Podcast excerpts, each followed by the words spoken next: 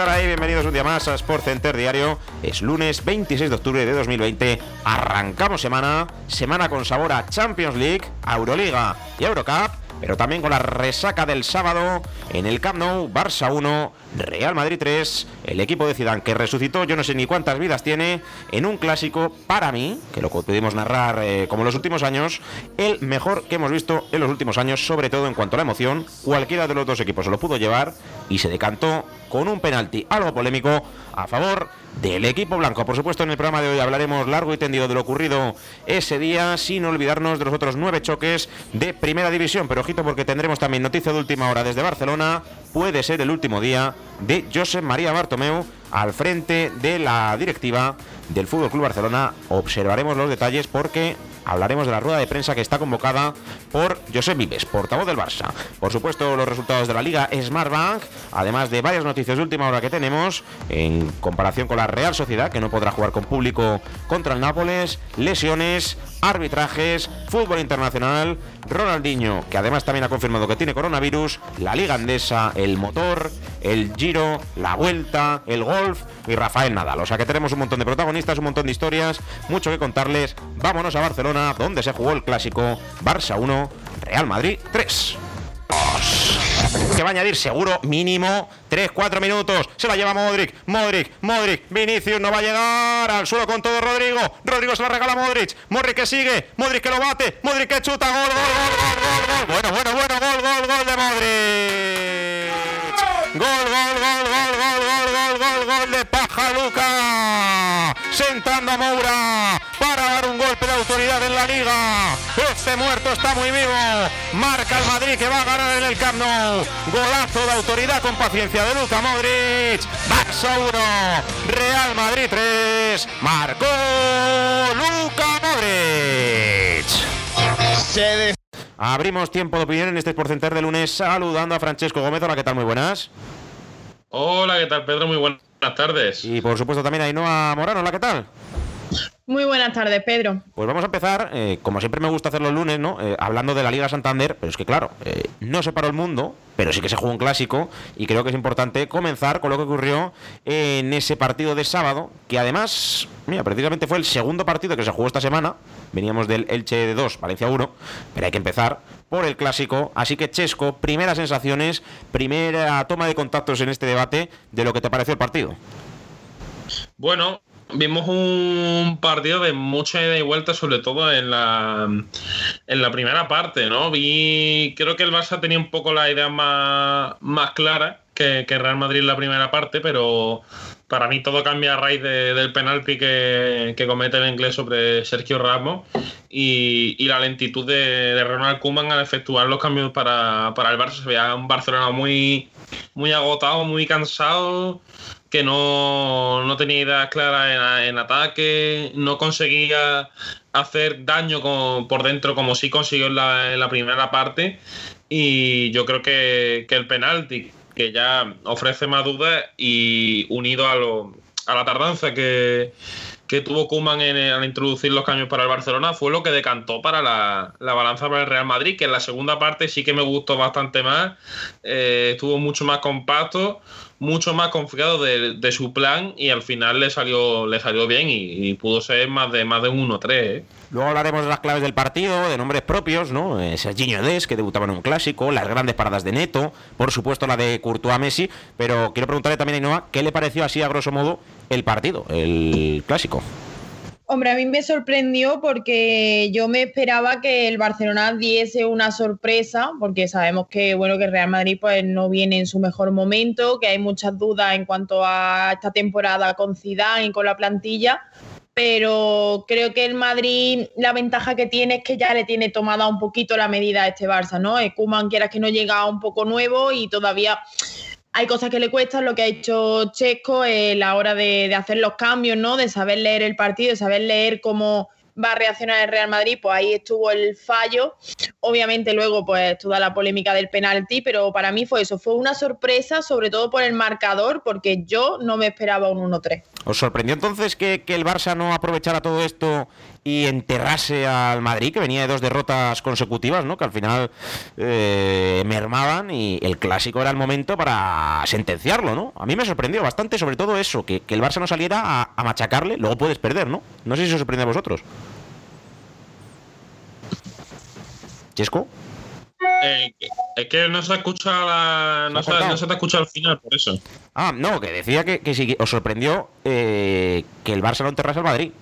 O que no lo intentó. Ah, vale, sí, sí. Mm, a ver, yo creo que creo que el Barcelona, que el problema que, que tuvo, que yo creo que se ve sorprendido por, por, por, el partido del Madrid. Y yo creo que, que un clásico nunca ninguno de los dos rivales se puede confiar de, del otro, porque son partidos en los que el estado de forma para mí no influye. O sea, es como un Betis Sevilla. Son, son partidos en los que el rival puede llegar muy mal pero es el partido del año prácticamente, entonces mm, es difícil, yo creo que es, eh, es un error eh, fiarse por las dinámicas del contrario, y, es verdad que el, que el Madrid venía muy mal después de, la debacle de perder contra el Shakhtar en, Champions, pero el Madrid en el Camp los últimos años siempre ha sacado buenos resultados y creo que el plan que quería ejecutar Zidane acabó, acabó saliendo muy bien y como digo, el Madrid que pudo ganar más ampliamente. Es verdad que, sí, que el Barça falló ocasiones, pero el Madrid también se encuentra con un portero que fue una muralla el sábado. ¿eh? Sí, precisamente vamos a hablar de esa acción, Ainhoa. Eh, ¿Te parece la parada de la liga? Eh, la de Courtois a Messi.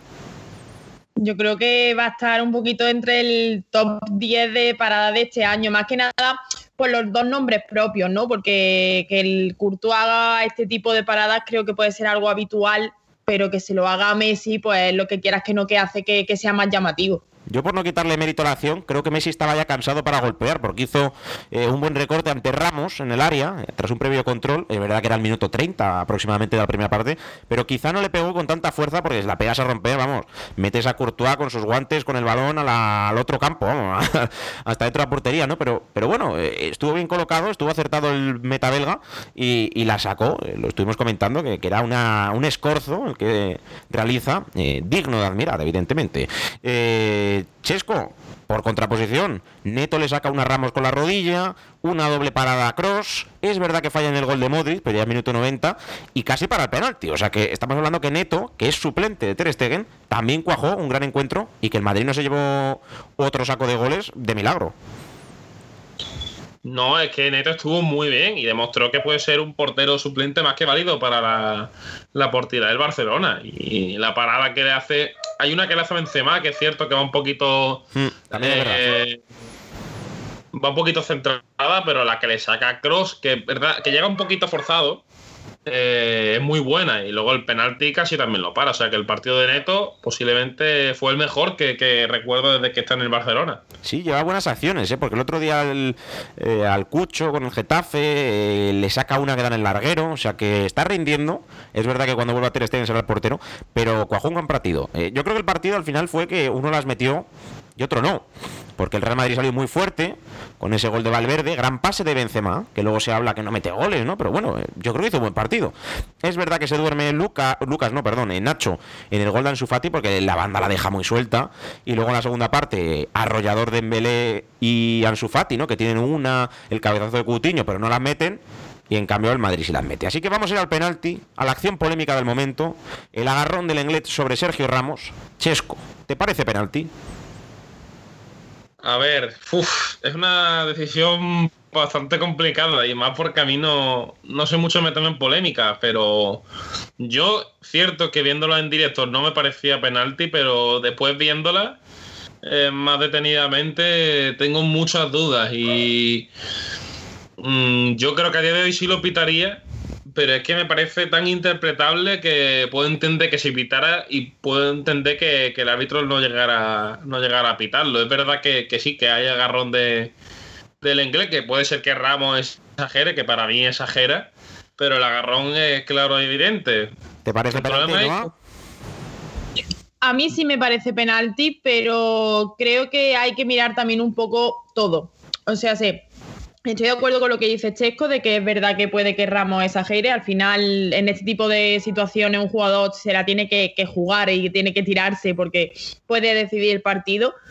Pero también hay que ver un poquito los segundos previos. Estamos viendo cómo Ramos también está forcejeando con la inglés. Y al final, creo que la reacción del inglés es algo instintivo. O sea, en el momento que Ramos lo está empujando y está intentando quitárselo de encima para poder eh, rematar, él tira de, Sergio Ramos. Entonces, al final es un tu medallo te doy, pero para mí sí es penalti. Yo creo que el problema es que eh, no suelen pitar penalti por esta acción y Kuman ya tiene su excusa para que no se hable de que ha perdido el partido. Porque siendo neutrales, hablando ahora mismo en un micrófono de forma neutral, yo creo que Kuman se equivoca al hablar y culpar al VAR de su derrota. Porque el Real Madrid ganó 1-3, no 0-1 o 1-2. O sea, hubo más goles y no fueron polémicos. Mm, Kuman intenta que, todo vaya por ahí, que, insisto, cualquier entrenador de equipo grande en un partido grande intenta culpar otra cosa para que los jugadores no salgan damnificados y que la prensa no se cebe con ellos. Pero mí, para mí se equivoca, porque al final el que se equivocó fue él, que planteó mal el encuentro, hizo los cambios tarde, como bien decíais vosotros antes. Mm, creo que es penalti, pero porque en el reglamento lo pone. El problema es que los árbitros no interpretan el reglamento igual. Entonces, quizá si en vez de Martínez Munuera y Sánchez Martínez hubiera sido, yo qué sé, Gil Manzano y Mateo Laoz, no lo hubieran pitado. Y entonces a lo mejor hablaría el Madrid de Bar. Yo creo que el Madrid y el Barça no se deben de quejar del Bar y que el penalti es. Otra cosa es que haya muchas veces que igualmente con esa acción no se pite penalti. Ahí está el problema. Es que ese es el problema, Pedro, que, Para mí, en eh, con reglamentos malos, para mí es que es penalti, pero el problema es que muchas veces la, interpretación, la interpretación da lugar a que este tipo de acciones no se consideren penalti. Entonces, ¿qué se debe hacer? ¿Se debe mirar el reglamento o te deja guiar por lo que estás viendo? Es que eso es el problema que, creo yo que, el, problema, es que los grandes equipos tienen, bueno, los grandes equipos y cualquier equipo tienen el respaldo del VAR, porque antes cuando estas cosas no, se pitaban, eh, directamente acusabas al árbitro, bueno, es un error humano, ahí sí puedes decir, bueno, es que va en contra mía, tal, lo que quiera. Ahora tienen el respaldo del VAR. El problema es que el VAR no sirve para nada. Y es una realidad y lo estamos viendo jornada tras jornada. Entonces, vamos a dejar ya de polémica, de victimismo, porque al final a mí lo de Kuma me parece ser un víctima, porque yo ayer vi la rueda de prensa de Diego Martínez. Es verdad que al Granada le pitaron un penalti a favor, pero también he visto cómo le pitan cosas en contra y nunca verá a Diego Martínez quejarse por los árbitros o quejarse por el VAR. Si lo has hecho mal, lo asume no ha sabido responderle al Madrid, es lo que hay, ya está. Al siguiente lo vuelves a intentar, pero no te respaldes en una acción cuando el partido en general no ha sido bueno. No, no, ni Zidane. Yo, yo insisto, Zidane ha perdido partidos eh, de forma rara, ha perdido partidos de forma contundente y yo creo que nunca eh, si me equivoco que alguien me escriba o algún oyente, creo que Zidane nunca ha hablado del VAR, siempre ha dicho el VAR está ahí, a veces nos da, a veces nos quita. Otra cosa de otros entrenadores de la historia del Madrid, o un presidente, o Emilio Butragueño en zona mixta, pero estamos hablando de los entrenadores.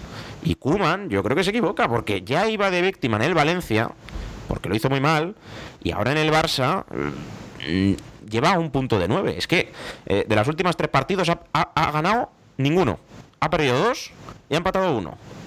Y intenta con esas prensas horrorosas que yo denunciaba ayer en Twitter, y no porque fueran del Sport y Mundo Deportivo, en las que se hablaba de atraco, de bares, y dices, pero bueno, ¿cómo puede ser esto periodismo? Que eso ya es aparte, problema de ellos y de la manipulación que hay en Barcelona, ya no solo con el Barça, sino con otras cosas mucho más serias de política. que les comen la cabeza a muchos catalanes, es verdad. Pues es un problema de no saber perder, es lo que creo yo. Lo bueno del Barça, y no Ansu Fati. Este chico, tocado por la vara de Dios, 17 años, otro gol, responde, y para mí es el de los pocos que cumplió junto a Neto, ¿no? Sí, para mí fue el hombre del partido del Barça y al final lo, bueno que tiene Ansu Fati es que ese tipo de jugadores que te da igual la camiseta que vista, que disfrutas viéndolo jugar y que si lo hace bien pues te alegras, ¿no? Independientemente que sea el Barça, el Madrid o de cualquier otro equipo. Y yo creo que, que bueno, es una buena noticia que tengamos a un jugador como él porque nos aseguramos muchos años de espectáculo y ojalá que ese espectáculo sea en la Liga Española. Por cierto, Chesco, ¿tú te esperabas que Serginho Des lleva un partido, también vamos a ser tranquilos, ¿no? Eh, cuajara tan buenos minutos en el Barça. A mí me parece mucho mejor que Sergio Berto y también que Semedo, ¿eh? Pues sinceramente, Pedro, no me lo esperaba porque es un chico que en el Ajax, lo poquito que le había visto, es un, futbolista que sí que en ataque te, da bastante, pero en defensa sí que es acostumbrado a tener errores de, posición bastante mm, graves y, en el Barça a mí, lo poquito que le he visto, que fue el clásico y poco más, eh, me ha gustado bastante. Vamos a ver cómo, cómo se adapta, qué puede sacar Kuman de él pero a priori me parece un fichajazo para el Barça y si lo cuidan va a ser lateral para los próximos 10 años seguro. Por terminar con el Barça y no, a Griezmann otra vez a la grada, otra vez suplente, eh, pocos minutos, sin nada de acierto. ¿Kuman se lo ha cargado o crees que tiene opción de volver a ser el que era? Para mí no tiene opción de volver a ser el que era, por lo menos en este Barcelona. Eh, yo creo que tal y como entró Kuman por la puerta, él tenía que haber salido por la ventana de la manita con Luis Suárez y haberse buscado su destino en otro sitio, porque al final la historia de Kuman y Griezmann creo que va a ser el culebrón del año en cuanto al Barcelona. Eh, vamos a ver cómo partido tras partido pues no le da minutos, no confía en él, suelta alguna que otra pullita y es una pena, porque a mí Griezmann me parece un pedazo de jugador y creo que se ha equivocado yéndose al Barça. Y vamos a terminar ya con el clásico, ahora te pregunto a ti también, Ainhoa, me quedan dos ya. Eh, entrada de Casemiro, eh, sin balón a Messi, ¿te pareció para arrojar, Chesco, esa acción? Chesco. Ahora, ahora, perdón, Pedro, perdón, que estaba silenciado, perdona. Dime. No, yo personalmente eh, no, no la veo como, como tal, la verdad. Es que no en, la, en, la, tele decían, que yo lo escuché después, porque estábamos comentándolo eh, en Sport Center, ¿no? Con Borja, con, con Kiko, con, con Carlos Reda, con, con todos los comentaristas, eh, que no nos pareció roja, pero que bueno, que se la jugó en ese minuto 5. Y por último, sé que lo estáis esperando, Ainhoa, Lucas Vázquez, que parecía muerto, que todo el mundo en el Madrid sobre todo se ríe de él también, que manda huevos, que tu propia afición sea foco de memes, sea foco de todas las risas, que no le quieran, entre comillas, con todo lo que ha dado. Yo lo decía, ¿eh? Se atrevió a tirar un penalti en una final de la Champions y lo marcó. Tonterías aparte, Lucas Vázquez salió en la segunda parte o en el último minuto de la primera parte, paró a Messi, no hubo goles y jugó bien de lateral derecho. A ver, yo creo que con Lucas Vázquez pasa un poco como con Arbeloa en su tiempo, ¿no? Que es eso, al final cuando la gente lo toma con un jugador, pues ya se queda en lo puramente humorístico, no se fija en lo que hace deportivamente, pero a mí yo estoy contigo, a mí Lucas Vázquez me parece un buen jugador, eh, creo que siempre que sale al campo da la cara, que eso es lo más importante, que no busca protagonismo, no busca em, que le den todos los minutos, sino simplemente cuando esté en el campo lo voy a hacer bien y ya está, y con eso me sobra. Y yo creo que al final eh, Zidane confía plenamente en Lucas Vázquez y sabe que cuando sale, pues como el otro, el otro día contra el Barcelona, va a rendir bien. Pues hasta aquí el clásico que deja al Real Madrid con 6 puntos de ventaja sobre el Barça, un partido menos que el resto de equipos, el Barça 2 respecto al Real Madrid, pero se han jugado más partidos y hay que analizarlos. No me quiero quedar sin tiempo, así que vamos directamente a la polémica. Getafe 0, Granada 1. Ainhoa, ¿te pareció penalti de Gené sobre Montoro? Para mí sí, yo lo estuve viendo y para mí sí era penalti, o sea, es verdad que en un primer momento toca el balón, es lo primero mm, que, hace, pero finalmente derriba mm, al jugador y él ya tenía la, pierna cargada, o sea, él estaba ya directo para, disparar a portería y al final esa, esa interrupción hace que se caiga y que no vaya el tiro a portería. Así que para mí es un penalti de manual. Chesco, ¿te parece penalti? Eh, sí, para mí también es penalti, la verdad. Lo, o sea, puede generar dudas, pero al final creo que, sí que toca al jugador como suficiente como para que el árbitro acabe pitando penalti. Pues ya lo saben, eh, les parece penalti a todos, estamos todos de acuerdo, pues ¿para qué vamos a seguir debatiendo? Getafe 0, Granada 1. ¿Qué le pasa al Valencia? Ojito que no se juegue en las últimas jornadas no descender. Chesco, Elche 2, Valencia 1. Chesco. Chesco. Ahí no, tú me escuchas. El Valencia está. No, no, Pedro, el Valencia ah. está realmente, mal. Eh, yo sinceramente no pude no pude ver el partido, pero lo poco que, he visto este año del Valencia es un equipo que, tiene muchísimas dudas en prácticamente todos los en todas las posiciones desde el campo. Un equipo que, que prácticamente está lleno de, de jugadores muy jóvenes, muy inexpertos y el al pobre Javi Gracia le ha tocado un papelón y, y veremos a ver por dónde, por dónde acaba saliendo esto. Pero el Valencia Draw que no tiene, no tiene buena pinta y si sigue así veremos a ver si el pobre Gracia llega, llega a los turrones. Bueno, el que tampoco tiene, parece que tiene buena pinta y no el Sevilla, ¿no? Que vuelve a perder con el Eibar 0-1, gol de Quique García y que está en caída libre también el equipo de Lopetegui. Sí, pero con el Sevilla al final esto pasa siempre. O sea, sabemos que es un equipo que tiene un par de buenas temporadas, luego cae. Creo que Lopetegui no es entrenador para el Sevilla, realmente lo pienso. No, a mí no me parece un mal entrenador pero creo que no está hecho para la filosofía de, del Sevilla.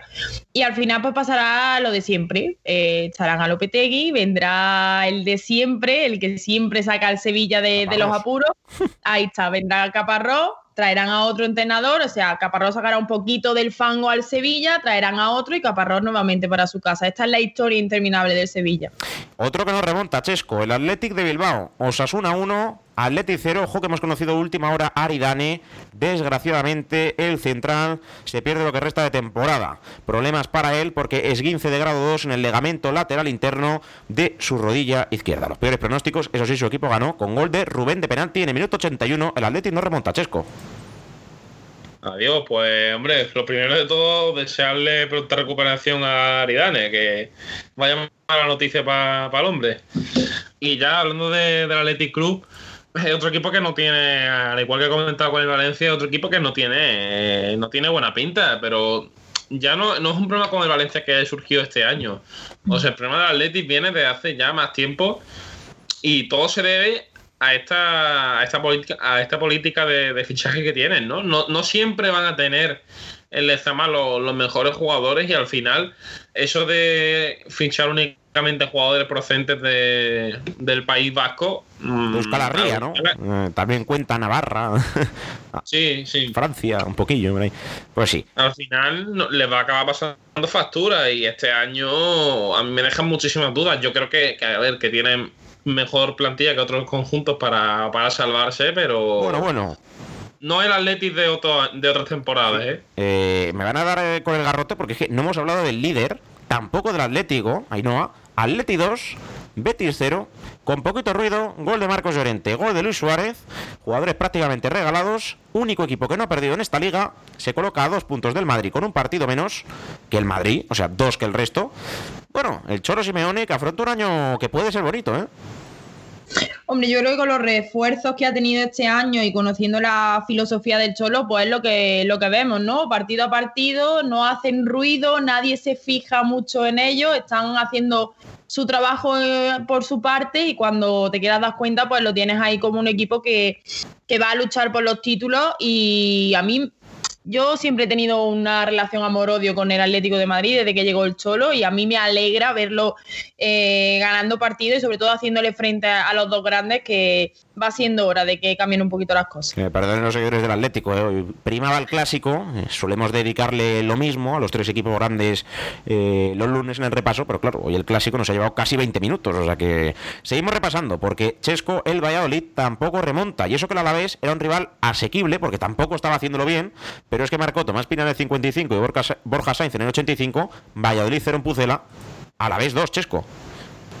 Pues sí, el Valladolid que, que ha empezado realmente mal, que venía para intentar eh, quitarse esa mala, salir de esa mala dinámica contra un rival propicio para ello, como era el Alavés, que para mí tiene incluso peor plantilla que este Valladolid y, y para mí son dos equipos que van a estar ahí, ahí abajo. los dos, ¿eh? que el Valladolid iba a, estar, iba a estar en mitad de tabla medianamente tranquilo porque el año pasado demostró eh, Sergio González que, que era un entrenador que podía estar incluso para un poquito más que un Valladolid, pero para este año deja duda. Aún así hay que esperar el paso de las jornadas, pero mm, las primeras sensaciones de, de los vallisoletanos no son especialmente buenas, ¿no? Y mira el calendario, ¿eh? la próxima semana contra el Villarreal, luego contra el Athletic, luego con el Granada. Es que va a ser complicado sumar puntos.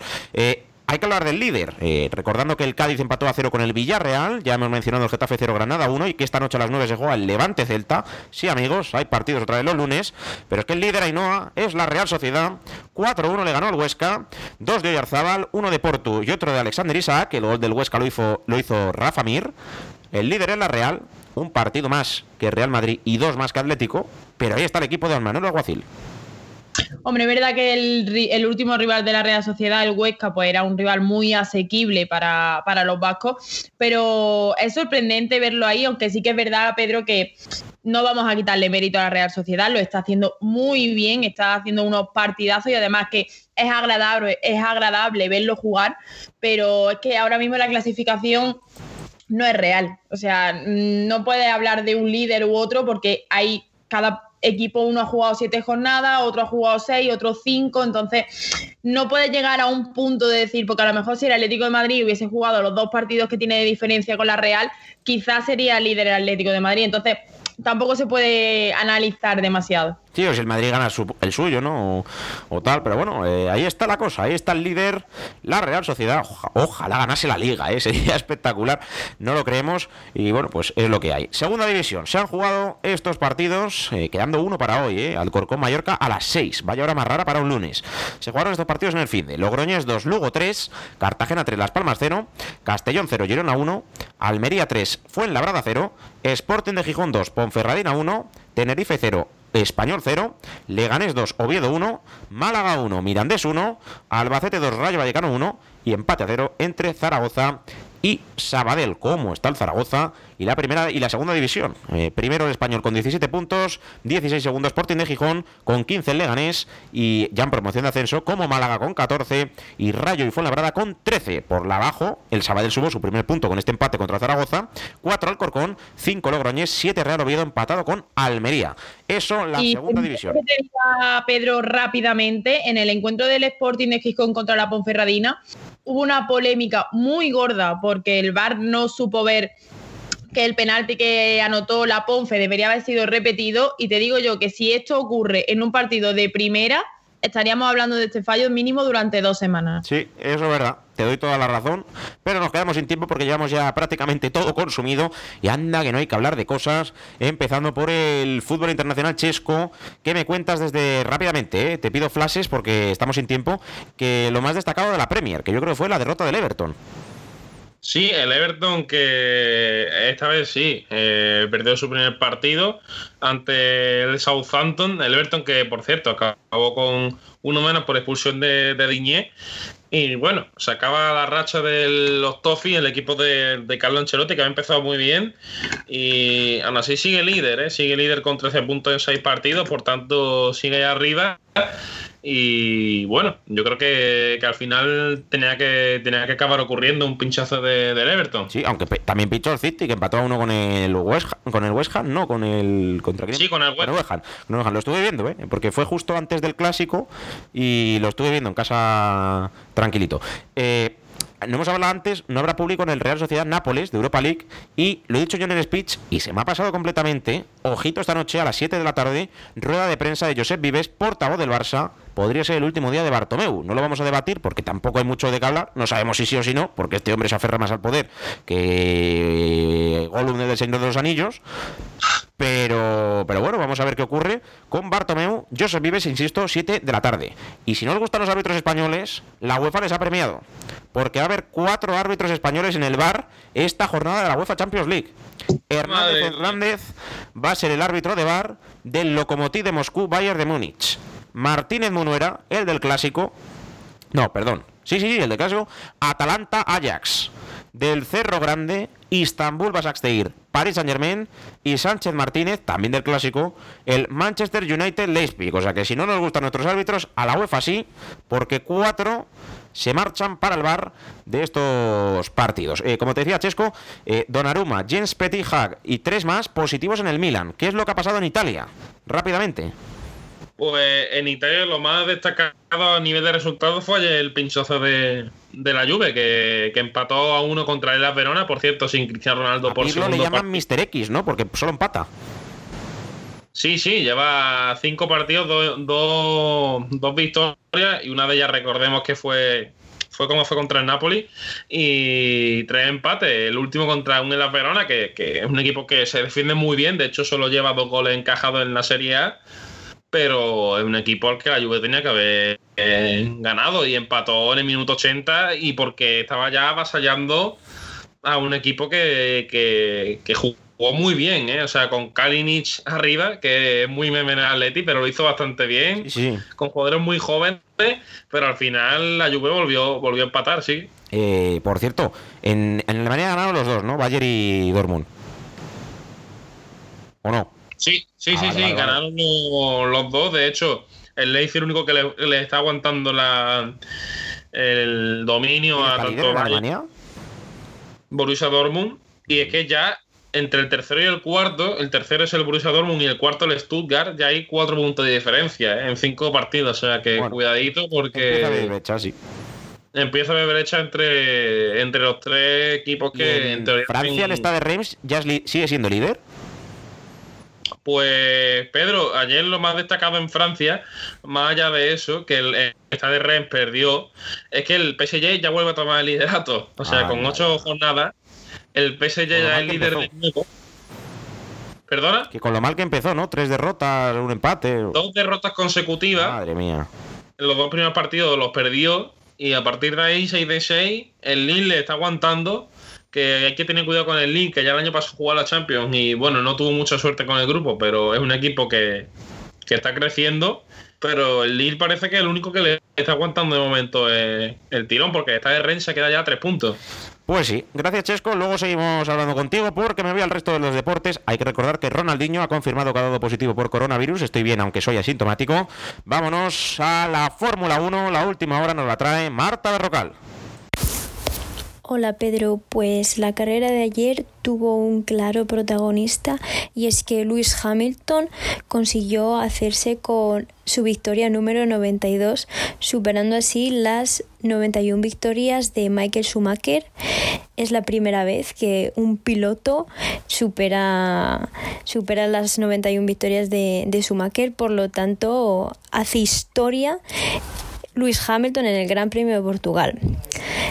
En cuanto a la carrera en sí, pues la salida fue una locura porque en cuanto se encendió el semáforo empezó a llover y se alteró el, orden natural de las posiciones.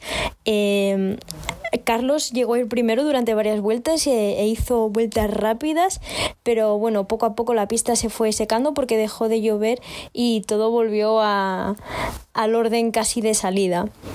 Eh, hubo grandes adelantamientos, hubo bastantes, que es algo que preocupaba en este circuito, hubo bastantes adelantamientos y pues muy buenas actuaciones de pilotos como Gasly, Pérez, que se chocó en la, en la salida con Verstappen y se supo redimir muy bien, o por ejemplo con que aguantó muchas vueltas con el neumático medio. La siguiente cita será en Imola, que hace 14 años que no se corre allí, así que ya veremos qué tal. Gracias Marta, te escuchamos en la próxima crónica de Fórmula 1, Lewis Hamilton, leyenda de la competición, y ayer en motos, circuito de Aragón, victoria para Nagagimi, la general Cuartararo 108, 100 Joan Mir, ojalá Joan Mir, el español, pueda ganar el Mundial, para eso tiene tres citas más, una en Portugal y dos en Cheste, dos en Valencia, hay opciones.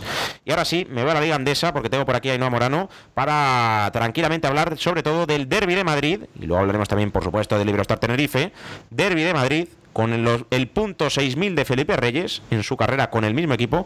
Real Madrid 93, Estudiantes 77, el tercer cuarto, como siempre, en Liga ACB, clave para los de Lasso.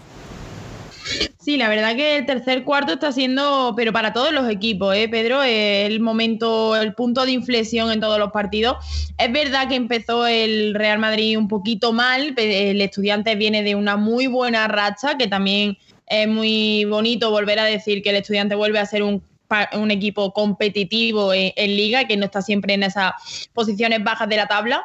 Eh, yo llegué a temer por la victoria de, ayer, sobre todo en los dos primeros cuartos. Sí que es verdad que luego pues Pablo Lasso tiene, tiene ese gen, ¿no? De que sabe pegar un golpe sobre la mesa, hacer que reaccionen sus jugadores y más aún después del último partido del Real Madrid en, en, Euroliga, donde fue otro clásico, porque ha sido fin de semana de clásicos, tanto en fútbol sí. como en baloncesto, y donde el Madrid pues perdió eh, esta victoria era obligada si no quería um, que se tomasen decisiones. Pues sí, eh, está viendo que al final daba igual, porque en el segundo cuarto fueron 26-11 para el Madrid, en el tercero 25-10, o sea que fue exactamente lo mismo. Eso sí, en el, en el último cuarto 24-33 para estudiantes, y es que estaba viendo las estadísticas, tiros de campo, anotaron los mismos, 30 eh, cada equipo, eso sí en triples, claro, ahí estuvo la clave, 14-9 y en tiros libres 19-8, porque hizo muchas más faltas el Estudiantes, así que ahí estuvo la clave del partido, pero en tiros de campo los mismos. Eh, Felipe Reyes, leyenda, ¿no? Eh, Ainhoa. Hombre, yo creo que Felipe Reyes ya de un jugador que sabemos que van a retirar su camiseta, o espero que la retiren ¿La cuando. Liga no deja o sí? Yo creo que sí, porque de hecho, por ejemplo, en Unicaja el número de Bernie Rodríguez está retirado. Una cosa es que no lo use nadie y otra cosa que, entre comillas, esté retirado, ¿no?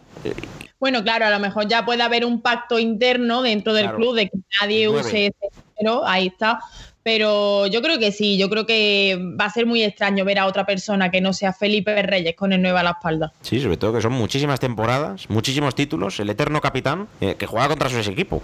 Pero bueno, eh, lo iremos comentando, porque hay que hablar del otro líder, porque hay colíderes, eh, a seis victorias, cero derrotas, que es el Iberostar Tenerife, que ganó a nuestro Unicaja, o sea, 86-79, pero es que está imparable. ¿Tú le ves con opciones de llegar vivo a la Copa del Rey, sorprender, eh, final de liga entre los cuatro primeros, tener un buen cruce. eh, ¿Le ves, no? Con ese gran Dornecam, es del Valencia, con Sermadini, eh, hombres altos, Fitipaldo también que, que- que gusta.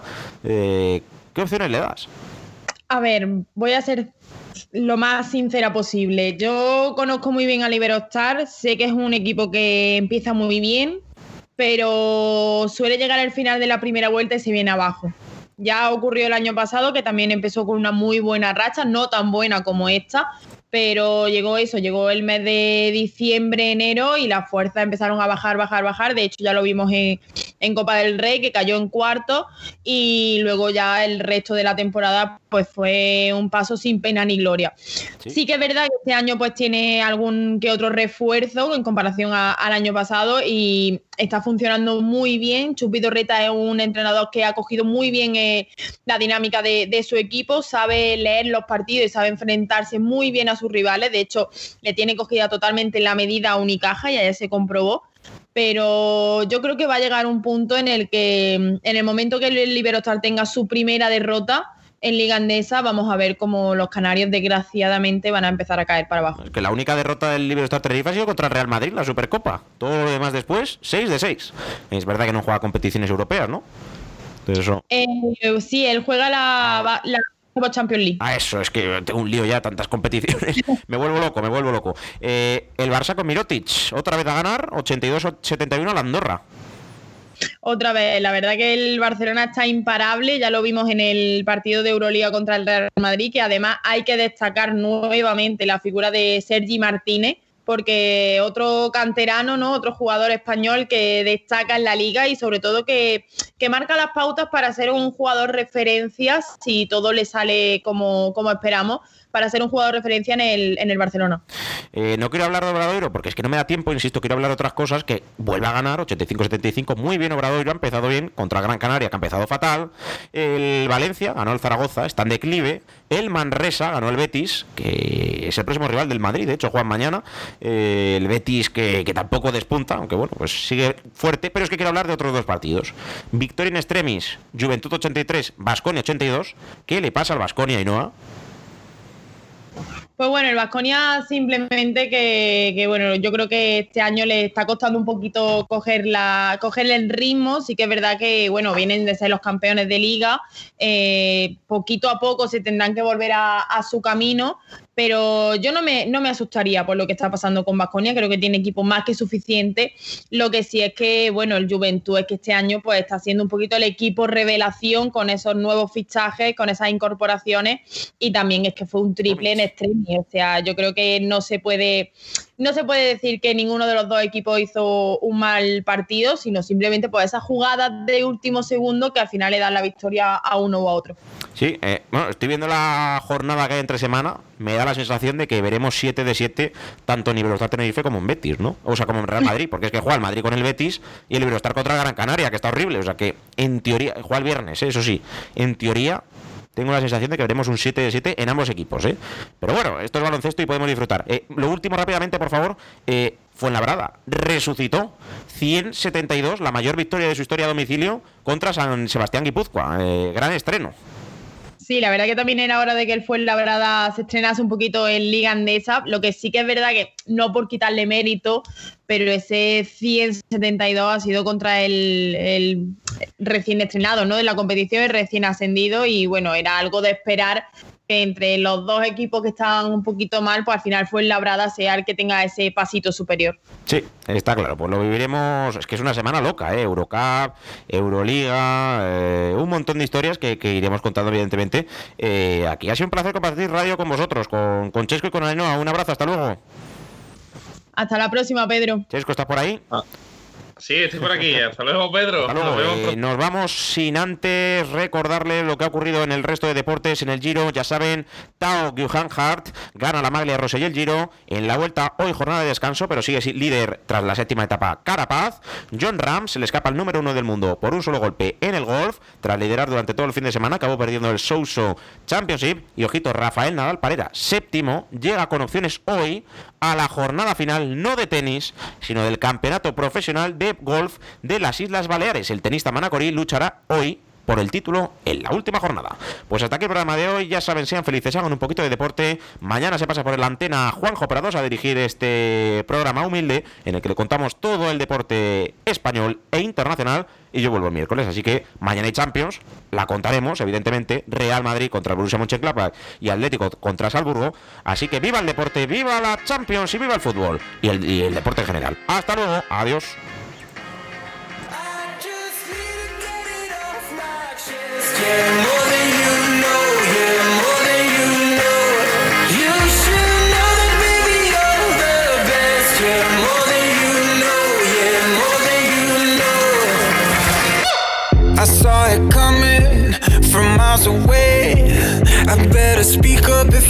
Something to say. Cause it ain't over until she sings.